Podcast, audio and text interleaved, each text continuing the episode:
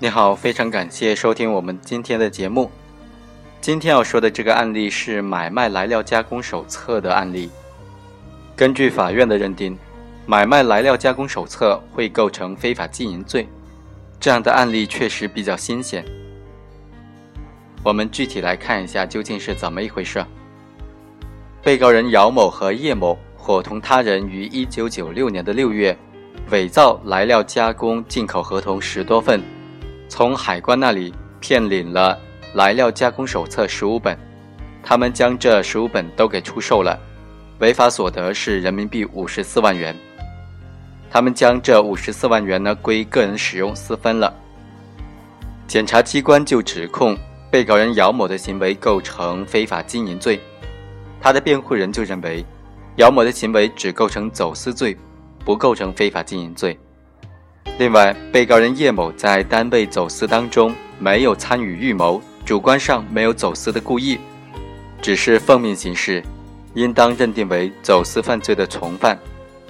法院经过审理，就认为，被告人姚某和叶某、洪某违反国家的有关规定，买卖来料加工手册，从中获取暴利，严重的扰乱了市场秩序，他的行为已经构成了非法经营罪。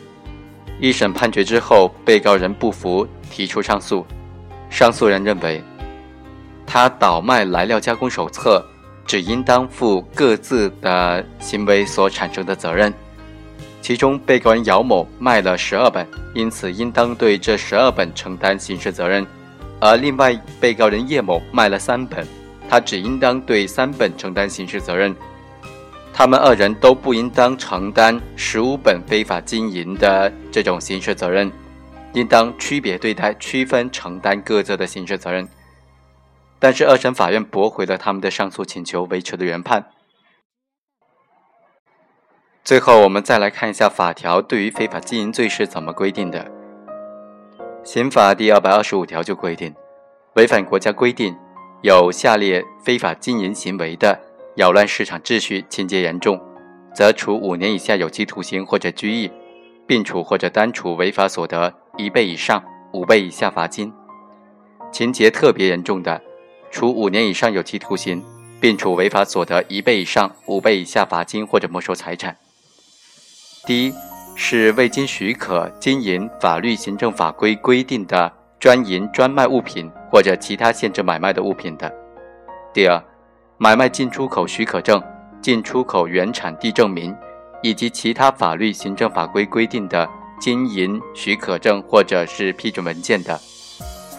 第三，未经国家有关主管部门批准，非法经营证券、期货、保险业务等等，或者非法从事资金支付结算业务的。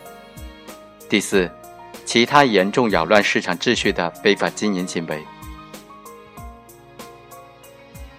以上就是本期的全部内容，下期再会。